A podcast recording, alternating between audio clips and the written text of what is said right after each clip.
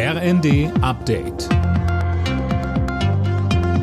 Stündlich neu. Auf den Punkt informiert. Ich bin Gisa Weber. Guten Morgen. In Berlin hat es bereits mehrere Demos zum 1. Mai gegeben. Nach Angaben der Polizei sind die größtenteils friedlich verlaufen. Bei einer Demo am Abend gab es einige Festnahmen. Dabei wurden Fensterscheiben eingeschmissen und Beamte attackiert. Mehr von Dirk Justes. Die eigentliche 1. Mai-Demo startet heute Abend und dabei kommt es vor allem in Berlin immer wieder zu Ausschreitungen von Linksextremen. Innensenatorin Spranger hatte für den Fall ein massives Einschreiten der Polizei angekündigt. Dafür stehen 6000 Beamte bereit. Zu der revolutionären 1. Mai-Demonstration sind laut Polizei bis zu 20.000 Teilnehmer angemeldet. Auch in Hamburg und Leipzig sind Demonstrationen des linken Spektrums angekündigt.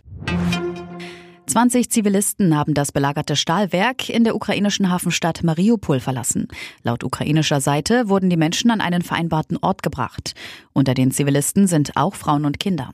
Mehr von Fabian Hoffmann. Nach Angaben der Ukraine sollen sich auf dem von Russland belagerten Industriegelände noch tausende Zivilisten und Kämpfer befinden. UN-Generalsekretär Guterres hatte bei einem Besuch in Kiew betont, alles zu tun, um die Evakuierung von Zivilisten aus dem Stahlwerk zu erleichtern. Unterdessen wurde bei einem russischen Raketenangriff auf Odessa nach Angaben des Gouverneurs der Region die Landebahn des Flughafens zerstört. Verletzte soll es nicht gegeben haben.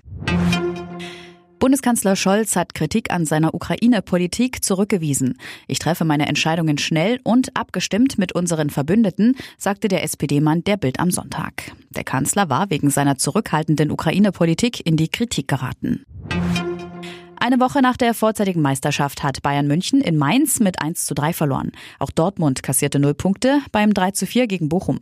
Außerdem gewann Köln in Augsburg mit 4 zu 1. Stuttgart und Wolfsburg trennten sich 1 zu 1, genauso wie Bielefeld und Hertha. Und im Abendspiel unterlag Hoffenheim zu Hause dem SC Freiburg mit 3 zu 4. Alle Nachrichten auf rnd.de